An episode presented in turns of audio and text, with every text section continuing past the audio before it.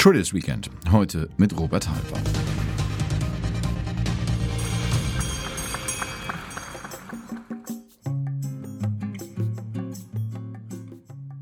Der Mai geht zu Ende und folgt man den gängigen Börsenweisheiten, dann wäre das ein klassischer Verkaufsmonat gewesen.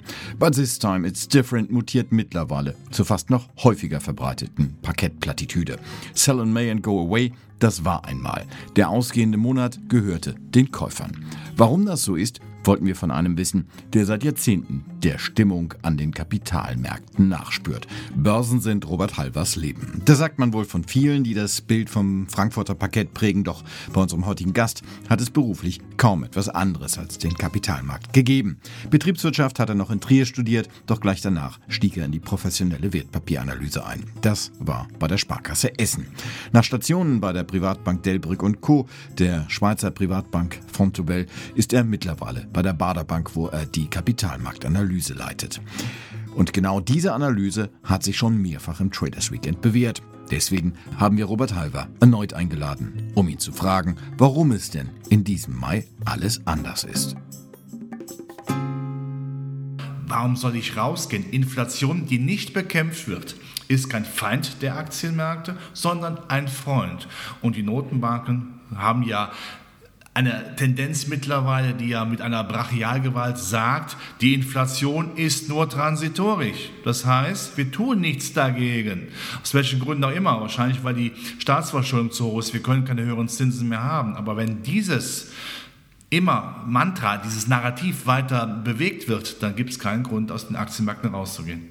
Jetzt wurde aber auch in diesem Monat gespielt, dass genau diese Inflation, so wie du sie beschreibst, doch noch zu einer Gefahr werden können. Das heißt sozusagen, so ein bisschen wird mit Skepsis beobachtet, was die Notenbanken gerade tun. Teilst du diese Skepsis? Wir haben keine Stabilitätspolitik mehr. Die haben wir seit 2009 nicht mehr. Und wenn ich mir so manchen klassischen Volkswirtschaftler anschaue, der immer noch die Deutsche Bundesbank im Kopf hat, die ist vorbei. Das ist Geschichte. Abgeschlossen, Schlüssel weggeworfen. Das gibt es nicht mehr, weil die Notenbanken sicherlich das Inflationsthema sehen. Aber was sollen sie denn machen? Eine Bundesbank konnte früher nur die Inflation bekämpfen. Heute müssen die Notenbanken, zum Beispiel die EZB, Europa zusammenhalten. Wir müssen die Staatsverschuldung irgendwo äh, noch schultern können. Das wird ja immer mehr. Wir dürfen nicht vergessen, Joe Biden will im nächsten Jahr einen Haushalt von 6 Billionen vorlegen. Wer soll es denn finanzieren? Das heißt, die Notenbanken müssen jetzt schauspielerische Kunst beweisen nach dem Motto, die Inflation, die sehen wir, da dürfen wir aber auf keinen Fall eine Tür offen machen und dann sagen wir einfach, die Inflation ist so transitorisch, sie kommt runter. Ob das so kommen wird, weiß heute niemand. Aber klar ist, die Notenbanken sind heute die Erfüllungsgehilfen einer Regierungspolitik weltweit, die das Geld nur so rausschmeißt. Und Austeritätspolitik, welcher Politiker überlebt, der heute sagt, wir müssten den Gürtel enger schnallen? Der wird abgewählt, so schnell kann man gar nicht schauen. Jetzt ist das aber so eine Situation, das, was du beschreibst, das klingt wie ein Spielen mit dem Feuer. Ja, wir spielen seit 2009 mit dem Feuer. Wir haben ein Experiment. Geht das gut mit der Liquiditätshosse? Das ist so wie eine Einbahnstraße, die immer stärker, immer schneller äh, befahren wird. Da kann man nicht mehr umkehren. Wie soll es denn funktionieren? Wenn die Notenbanken denn äh, jetzt wirklich restriktiv würden, das haben wir 2013 mal rein verbal erotisch gehört, als äh, die US-Notenbank denn meinte, man müsste tapern, also weniger neue Liquidität die Märkte überführen. Nicht abziehen, weniger neue, also immer noch netto mehr. Da sind äh, die Rentenmärkte, die Renditen nach oben geschossen. Und wenn man sich die Verschuldung anschaut, die jetzt weltweit etwa 290 Billionen ausmacht, möge man mir mathematisch erläutern, ich war nie gut Mathematik, deswegen bin ich Banker geworden, aber das verstehe ich schon. Man möge mir bitte erläutern, wie man diese Staatsverschuldung, die ja weitergeht, wir sind ja nicht am Ende, wie man die dann mit Zinserhöhungen noch schultern kann, ohne einen finalen, eine finale Eurokrise, einen finalen Schuldenkollaps äh, zu riskieren. Das wird man nicht mehr zulassen. Wir sind in der Instabilität und werden nie mehr rauskommen. Das hat ja schon diverse äh, Kritiker auf den Plan gerufen, die mit Untergangsszenarien äh, hausieren gehen. Auf der anderen Seite steht der Anleger, du hast es am Anfang erwähnt, ja vor der Frage, was mache ich denn jetzt? Ähm, heißt das, wenn ich Geld anlegen will, und das ist ja eine Frage auch von Altersvorsorge, dann habe ich eigentlich keine Alternative zur Aktie. Wenn ja, wie äh, sieht das dann aus? Wie, wie, muss ich mir das vorstellen? Ist das sozusagen jetzt die Beflügelung der Aktienkultur in Deutschland? Ja, definitiv. Ich hoffe auch, dass diese Aktienkultur weiter treibt. Das haben wir ja schon gesehen, spätestens seit dem vierten Quartal des letzten Jahres. Aber bitte keine Aktienkultur im Sinne, dass wir jedes Papier, Harakiri-Papier kaufen, äh, weil man denkt, oh, das verdoppelt sich innerhalb von zwei Tagen. Das ist natürlich nicht seriös. Man kann auch Spekulation machen, das gehört dazu. Ist auch der Lustgewinn am Aktiendasein äh, ja auch. Aber zuerst mal, ich sag mal, die Basics äh, wie beim Hausbau. Womit fängt man an? Mit dem Keller, nicht mit dem Dach, oder? Also es ist wichtig, dass man auch die regelmäßigen Aktiensparpläne, gerade für die Jugend hat, dass man sagt, regelmäßiges Ansparen. Das kann man auch mit größeren Beträgen machen. Und darüber hinaus kann man auch gerne da mal spekulieren. Aber das ist natürlich für viele Anlegerinnen, für viele Anleger auch ein Problem. Wer 5000 Euro hat, was will der denn machen? Äh, dem reichen ja nicht 10% Rendite im Jahr, wenn wir wissen, dass die Inflation uns äh, wegbeamt, also uns links und rechts überholt. Der ist dann schon geneigt, Penny Stocks zu machen, Harakiri-Papiere, irgendwelche äh, Aktien, die kein Geschäftsmodell haben oder Kryptowährungen zu machen nach dem Motto, ich werde hier reich. Das kann aber auch schief gehen. Also von daher sollte man sagen, zuerst mal die Hausaufgaben machen, regelmäßig Aktien ansparen und dann weiterschauen. Aber der erste Baustein ist klar, das muss das sein. Jetzt noch zwei Sätze zur Politik. Wie schön wäre es, wenn eine Politik erkennen würde, dass man aus dieser Zinsfalle nie mehr rauskommen kann, ohne unser Finanzsystem kaputt zu machen. Wie schön wäre es, wenn ein Bundesfinanzminister nicht sagen würde, er legt sein Geld auf Geldmarktnah an. Wie schön wäre, wenn eine Regierung mal sagen würde, wir müssen die Aktienkultur fördern, weil es die einzige Möglichkeit ist, längerfristig eine Altersvorsorge zu haben. Das machen die Schweden nicht bekannt für Marktradikalität. Wenn die es begriffen haben, sollte man es Berlin begriffen haben, auch wenn unsere Politiker mit einer Rentenversicherung ja nichts zu tun haben. Du hast schon den Begriff geprägt Volkskapitalismus. Was genau verstehst du darunter? Es ist wichtig, dass jeder Bundesbürger, der ähm, Geld verdient oder auch meinetwegen äh, der Sozialhilfe bezieht, wie immer, aber zumindest kleinere Beträge jeden Monat regelmäßig staatlich gefördert, steuerlich gefördert, quasi aus dem Brutto raus, 2%, wie die Schweden das machen, vom Brutto raus, in Aktien investieren, nachhaltig, ja, und dass auch später Erträge steuerfrei sind, damit die Leute eine Altersvorsorge haben.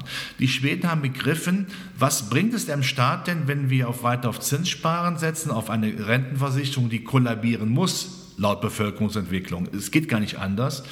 Äh, wenn man später Sozialleistungen dann zahlen muss, um das zu kompensieren, dann lieber von vornherein das Aktiensparen attraktiver machen. Da kann man ja auch noch äh, Stützpfeiler einziehen, dass man sagt, fünf Jahre vor Rentenbeginn geht man langsam raus. Man kann sagen, wir setzen einen Schwerpunkt auf dividendenstarke Wert. Das kann man alles machen, ja, aber das sollten allerdings die Leute machen, die Ahnung davon haben. Diese Zinsjünger, die nach wie vor rumlaufen, die sollte es nicht sein. Aber jetzt noch mal mehr Zinsprodukte zu haben, äh, das kann nicht sein. Also die Politik muss äh, die Ampel, die Börsenampel auf grün schalten und müssen die ideologischen, neosozialistischen Tendenzen, dass Aktien barfui sind, einfach mal abgeben.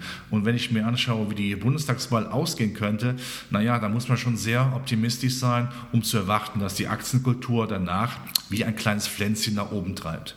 Die Kräfte, die du im Blick hast, die äh, warnen natürlich auch vor so Geschichten, wie wir sie mal hatten mit den Volksaktien, die äh, weder Volkswagen noch äh, die Deutsche Telekom sind äh, beim Kleinanleger unbedingt in guter Erinnerung geblieben. Wie kann man solche ähm, Erlebnisse, solche Erfahrungen vermeiden? Es geht ja nicht darum, dass man jetzt eine einzelne Aktie kauft, die T-Aktie da, damals. Ja? Es gab ja in den 60er Jahren oder 70er Jahren die, die FIAC oder die FEBA. Ja? Gut, da habe ich noch nichts äh, mit Aktien gemacht. Das nicht. Ich spreche davon, dass man breit aufgestellt ist, Indizes zum Beispiel kauft, auch meinetwegen neue Megathemen. Hightech ist ja nicht tot, Digitalisierung läuft ja weiter, künstliche Intelligenz oder Klimaschutz, Erhalt der Umwelt, das sind ja Megathemen, darin kann man ja auch etwas bestücken, aber sie müssen eben auch Rendite bringen, breit aufgestellt sein, äh, nicht die Einzelaktie, um eben das Risiko dann auch möglichst zu minimieren. Und wenn es dann in eine Ansparphase mal nach unten geht, ist das ja nicht schlimm, dann bekomme ich ja für mein gleichbleibenden Euroanteil mehr Aktien. Im Einkauf liegt der Gewinn, hat man früher gesagt. Das gilt hier eben genauso. Und das, da muss man nicht sagen, um Gottes Willen, äh, das ist Teufelszeug, sondern die einzige Möglichkeit, um eine vernünftige Altersvorsorge zu machen. Denn Immobilien, das kann der normale Bürger sich nicht mehr leisten. Das muss man sehr klar erkennen. Aber es gibt auch Immobilienaktien. Jetzt sind Immobilienaktien vielleicht äh, bei den Deutschen auch so ein bisschen mit äh, äh, spitzen Fingern äh, angefasst. Vor allen Dingen deswegen, weil wir ja, äh, Stichwort Berlin, äh, Debatten haben um Mietpreisbremsen, um Mietendeckel etc. pp. Wir haben eine große Fusion, die jetzt ansteht im Immobiliensektor. Vonovia und Deutsche Wohnen haben angekündigt, sie wollen zusammengehen. Ähm, sind das Tendenzen, die die breite Bevölkerung äh, auch wirklich einordnen kann. Nein, das kann sie nicht. Das Ganze wird ideologisch betrachtet. Man sieht die Wohnraumnot, die ist ja auch da, die will ich ja nicht wegreden, aber vielleicht fragen wir mal, warum, warum ist die denn so? Kann es sein, dass unser Baurecht zu kompliziert ist, dass unsere Baukosten zu teuer sind? Warum wird äh, die Grunderwerbsteuer nicht auf Null gesetzt?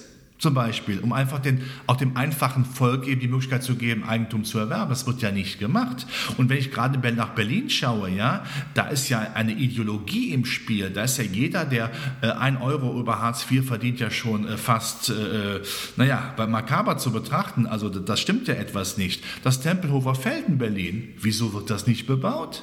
Also man darf bitte nicht einer Marktwirtschaft, äh, die Nachteile oder den Fehler andichten lassen, die die Politik versaubeutelt hat. Das kann man nicht anders sagen. Die Politik muss sich bewegen. Und wenn die Politik sagt, naja, da können wir nichts für, die, die, wir schieben die Schuld auf anderen, dann wird da eben nichts für. Wir brauchen einen neuen Aufbruch, wieder einen neuen Volkskapitalismus oder nennen wir es soziale Marktwirtschaft. Eine Marktwirtschaft, die so stabil ist, dass sie Sozialleistungen zahlen kann. Ludwig Erhard, Wohlstand für alle. Das, ist es, das hat uns 70 Jahre oben gehalten und das geben wir jetzt auf, weil wir der Meinung sind, nee, also Marktwirtschaft ist da eigentlich die, der Vorhof zur Hölle. Es wird nicht anders funktionieren. Lieber wollen wir die Steuern erhöhen, das dazu führt, dass die mittelständische Wirtschaft auch dabei ist, das Land zu verlassen. Der neue Exportschlag an Deutschland sind Arbeitsplätze. Also manchmal denkt man, die haben den Schuss nicht mehr gehört. Die haben den Schluss nicht mehr gehört. Manche Anleger suchen demzufolge äh, auch Alternativen. Lange Zeit war Gold eine Alternative. Du sagst, Gold äh, ist auch unter Druck und zwar von zwei Fronten. Von welchen zwei Fronten? Ja, Gold hat natürlich die eine Angst, ist die Inflationsangst und die äh, Zinsangst. Das ist aber eine imaginäre Angst, weil, äh, wenn man das Ganze klar betrachtet, äh, die Geldpolitik, ähm, da sind heute die Hände gebunden. Man kann nicht mehr Bundesbank äh, ähnliche Inflationsbekämpfung machen. Also ist die Inflationszinsangst für mich nur ein vorgeschobenes Argument gegen Gold. Das andere Thema sind die Kryptowährungen. Ich will da nichts gegen sagen. Ich bin der Meinung, man muss für alles offen sein. Ja, also für neue, genauso wie, weiß ich, für neue äh, Richtungen, was, was Ernährung angeht. Ja, man hat ja irgendwann auch mal angefangen mit Indisch, ist alles sehr lecker. Das muss man auch offen für sein. Die Frage ist aber, äh, kann das wirklich dann heilsbringend sein, wenn man sagt, ja, der Bitcoin ist ja auch stabil, weil er ist ja nicht beliebig vermehrbar, das stimmt schon, aber es ist auch vollkommen unreguliert. Wenn es Herren gibt, die in Amerika zum Beispiel äh, ein Auto äh, erfunden haben, das mit T anfängt, mit A aufhört, ja, und einfach nur durch Tweets sich selbst die Kurse machen, sich daran bereichern, ohne dass man weiß, warum und wieso, dann haben wir es mit einer Harakiri-Anlage zu tun. Regulation wird sich hier früher später auch melden. Damit ist aber die Kryptowährung sicherlich nicht mehr das Pionierhafte, wo man sagen muss, da muss ich rein, da kann ich meinen Einsatz innerhalb von ein paar Wochen verdoppeln. Die Zeit sind wahrscheinlich vorbei. Das muss ich klar vor Augen führen. Also es gibt keinen freien Mittagstisch längerfristig, das weiß jeder, das muss man begreifen. Also halte ich Gold immer noch 10% des liquiden Vermögens für attraktiv. Bringt auch keine große Rendite, das wissen wir auch, aber die Alternativrendite, das Zinssparen, ja auch nicht mehr. Von daher kann man das Gold nicht negativ andichten. Stichwort äh, Hype um Kryptowährung, Hype um Bitcoin und alles, was dort an Diskussionen ist. Es mutet ja in den äh, letzten Wochen so ein bisschen an wie das, was man an der Börse halt, was, was die Profis auch fürchten, so eine Milchmädchenorse. Äh, steht uns sowas äh, generell bevor? Siehst du das bei Bitcoin? Siehst du das auch bei Aktien? Äh, jein. Jein, äh, also ja im Sinne, dass man sagt, äh, wenn eine Anlageklasse keine Substanz hat, dann ist sie gefährdet. Das ist oft im Kryptobereich äh, dann der Fall, weil man sagt, die Regulation wird, hier nieder, wird sich hier nieder äh, einbringen, negativ auch für die Kryptowährung, gerade auch für äh, Bitcoin. Ähm, das, das ist das eine. Das andere ist aber das Nein. Es ist für jeden Anlage Quatsch Geld da, um es so zu sagen. Das Geld spritzt aus allen Ritzen sozusagen. Wir schwimmen ja in einer Liquidität, von, weil die Notenbanken ja Geld reinpumpen wie noch nie. Das hat es ja nie gegeben. Dagegen ist die Sintflut ein leichter Sommerregen gewesen. Und das Geld muss angelegt werden, weil die größte Anlage, Alternativanlageklasse, das Zinssparen ja nicht mehr attraktiv wird. Und es kann nicht mehr attraktiv werden. Ich hoffe, ich habe es klar gesagt eben, weil einfach ansonsten unsere Überschuld Finanzwelt zusammenbricht. Also ja, rein in Sachkapital, rein in Aktien, aber trotzdem schon schauen, was kaufe ich denn? Ich muss keine Aktien kaufen, äh, die kein Geschäftsmodell haben, die nur hochgepusht werden, weil irgendeiner mal meint, er müsste ähm, äh, einen Tweet absondern, den er nach 0,8 oder 1,4 Promille getätigt hat. Wichtig ist, sich immer zu Augen, zu Augen zu führen, was bringt mir denn langfristig dann auch eine äh, jährliche vernünftige Rendite, mit der ich Altersvorsorge haben kann. Und noch einmal, danach darf ich gerne spekulieren, aber bitte nicht Spekulation mit jedem Cent, den man quasi vom Staat oder vom Arbeitgeber geschenkt bekommt. Wir haben vom Mai geredet, der äh, ungewöhnlich gut lief. Du hast gesagt, dieser Mai ist halt anders. Ähm, trotzdem hast du die Gefahren ja sehr gut aufgezeigt. Klingt aber so ein bisschen wie das österreichische Motto, ähm, die Lage ist äh, hoffnungslos, aber nicht ernst. Richtig, genau so ist es. Wir haben eine instabile Welt. Das muss man auch gerade älteren äh, ja, Bundesbürgern immer wieder sagen. Das ist kaputt. Unsere alte Stabilitätswelt, die ist kaputt. Wir alle haben ja als Deutsche mit der Muttermilch schon Stabilität aufgenommen. Das müssen wir, das, der alte Zopf muss abgeschnitten werden. Die Welt ist außer Rand und Band. Es gibt keine Stabilität mehr. Aber jetzt kann man sagen, solange ich nicht zum Sternbild Kakassia 4 auswandern kann, muss ich das Beste auf der Erde machen. Das Beste ist in so einer Welt Sachkapital. Aktien, etwas Edelmetalle und wer es denn finanziell kann, die Immobilie, was immer weniger dann leider können. Also muss man die Aktie nehmen, weil der die Aktie ist der Nutznießer dieser Instabilitätspolitik. Ein DAX wäre niemals bei über 15.000, hätten wir normale geldpolitische Verhältnisse.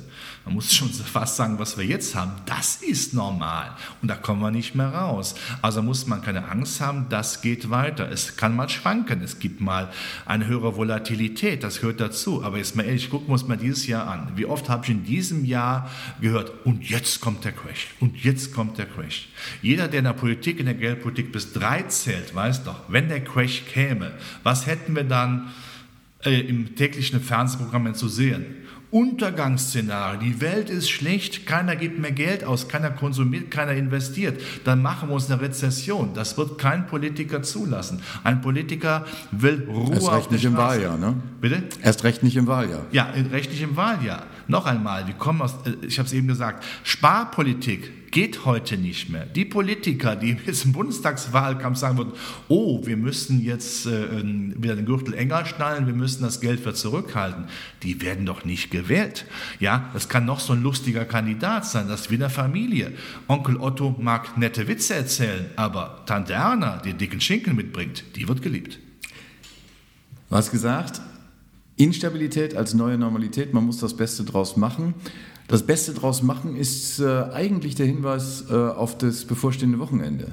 Wie sieht es ja, aus bei dir? Das Wetter soll besser werden, dann kann man sich mal in den Garten setzen, aber ich muss auch unbedingt an meine Steuererklärung ran. Und dies fällig und da, da muss ich definitiv ran, das werde ich auch machen. Das klingt jetzt nicht sehr verlockend. Aber danach hat man es hinter sich. Ja? Das ist wie, ja, wie soll man sagen, das ist wie mit dem Besuch der Schwiegermutter. Sie kommt, aber am Abend ist sie wieder weg. Und hast du irgendwas, womit du dich dann dafür belohnst? Ach ja, ich, ich trinke dann mal ein Bier und äh, vielleicht geht man dann mal ein bisschen spazieren. Also belohnen, das macht man dann äh, demnächst, wenn wieder ein paar mehr Feiertage oder, oder Urlaub wieder ist, dann geht man noch mal ein bisschen raus. Zum Glück sehen wir, dass Corona langsam aber sicher verschwindet. Es wird noch dauern, aber es wird besser. Ein schönes Fazit und äh, trotz der Aussichten auf die Steuererklärung, Robert, vielen Dank, dass du da warst. Ich wünsche dir ein schönes Wochenende. Ich dir auch. Hat Spaß gemacht. Gerne wieder.